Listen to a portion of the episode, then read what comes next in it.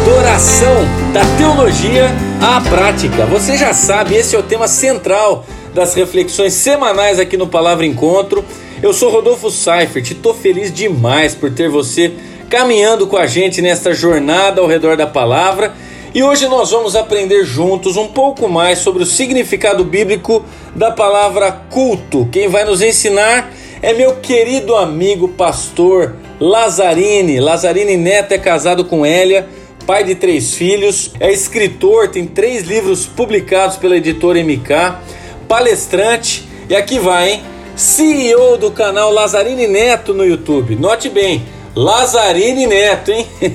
no YouTube e também do podcast Horizontes, ambos com excelente conteúdo bíblico relevante para a sua vida.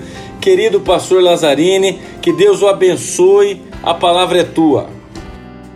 Quero te convidar a refletir comigo no texto de Romanos 12, versos 1 e 2 Paulo, escrevendo aos Romanos, diz assim: Portanto, irmãos, rogo-lhes pelas misericórdias de Deus que se ofereçam em sacrifício vivo, santo, agradável a Deus. Este é o culto racional de vocês. Não se amoldem ao padrão deste mundo, mas transformem-se pela renovação da sua mente, para que sejam capazes de experimentar e comprovar a boa, agradável e perfeita vontade de Deus. Sabe que quando a gente pensa em culto, né? A gente tem muito esses modelos eh, de culto que hoje nós vemos, né? Essa época agora, muitos cultos online, é possível a gente navegar pela internet e ficar passando de culto em culto, porque para muitos dos cristãos o culto se tornou algo que a gente assiste, que a gente até participa dele, mas não é algo que a gente faz. E é, é interessante essa concepção do apóstolo Paulo em Romanos 12, né? É, ele está dizendo que nós precisamos nos apresentar a Deus em sacrifício vivo, santo e agradável, e, e este é um culto nosso, né? Chamado por Paulo de um culto é, racional.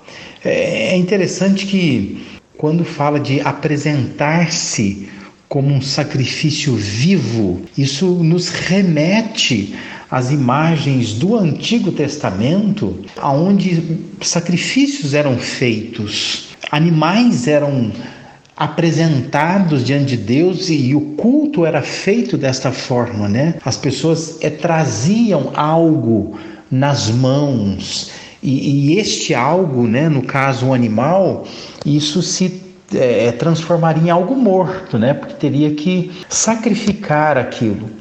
E o que Paulo está dizendo é que nós não vamos, não precisamos lançar é, de nada para cultuar a Deus, a não ser lançar mão de nós mesmos. É, e nós mesmos podemos nos entregar a Deus de tal forma que este é um culto racional. E Paulo está dizendo que esse é um sacrifício vivo, ou seja, a gente continua vivo, a gente continua com a nossa vida, embora seja uma entrega, uma espécie de, de morte, né?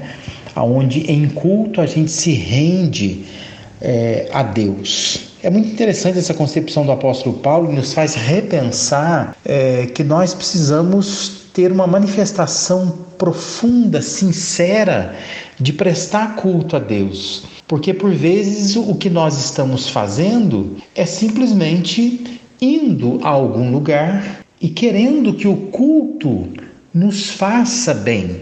Mas a proposta do apóstolo Paulo é que a gente faça um culto, que a gente seja um culto, que a gente faça bem para o culto, pela maneira como a gente se apresenta diante de Deus.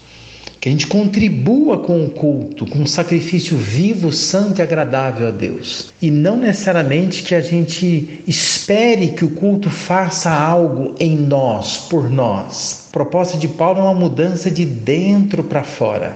E por isso que só é possível alcançar essa adoração profunda, sincera, onde não precisa pegar nada para oferecer, mas lançar mão de si mesmo e apresentar a Deus em culto só é possível quando a gente tem uma renovação de mente. Por isso que o apóstolo Paulo vai dizer no versículo 2 de Romanos 12: Não se amoldem ao padrão deste mundo, mas transformem-se pela renovação da sua mente, para que sejam capazes de experimentar e comprovar a boa, agradável e perfeita vontade de Deus. Paulo diz que precisa haver uma transformação no entendimento, na mente, no raciocínio, na compreensão das coisas. Essa nossa forma de compreender um culto, achando que um culto é uma, é uma apresentação, é, é um espetáculo, é algo que eu vou para assistir, no máximo eu vou me envolver um pouco, mas não vou necessariamente me entregar, é um raciocínio que Paulo está tentando desconstruir, porque o que Paulo esperava dos romanos e Deus espera de nós é que a gente se ofereça em culto, que a gente se apresente é, em culto.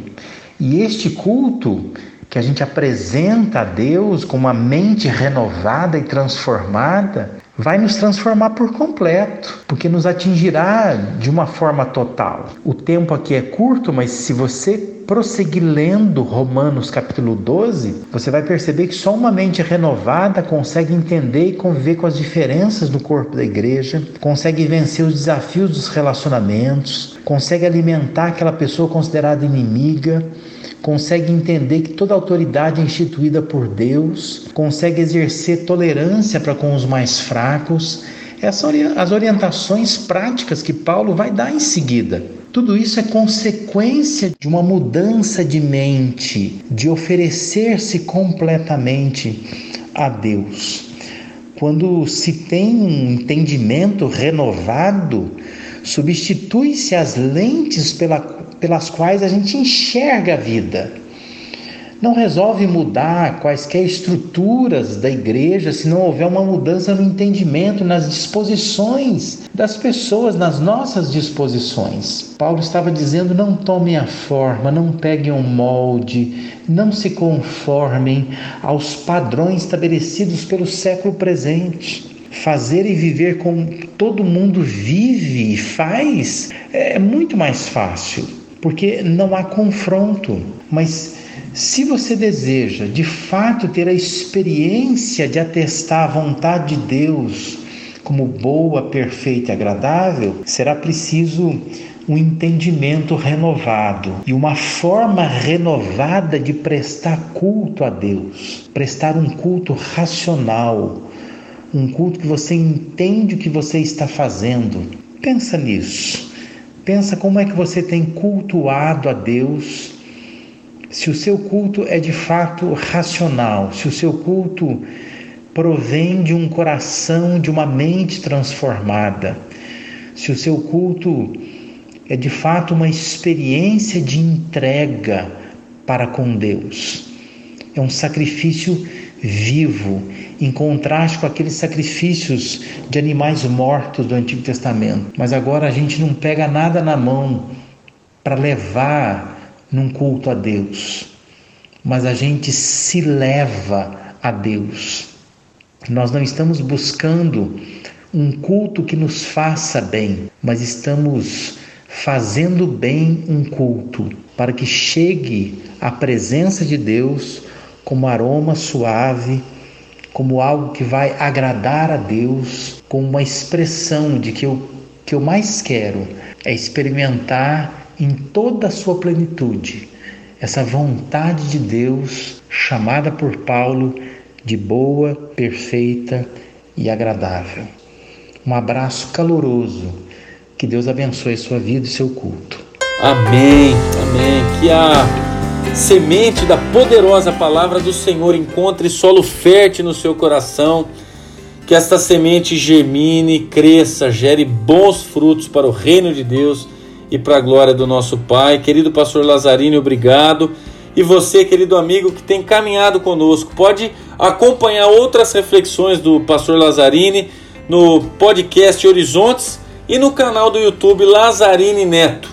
E eu reforço o convite para que você Acompanhe as redes sociais do Palavra Encanto. O podcast Palavra Encontro é um projeto dentro do Ministério Palavra Encanto. Continue caminhando conosco. Um grande abraço e até a próxima. Fonte de sabedoria,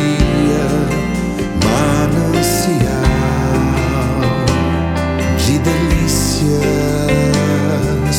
porto seguro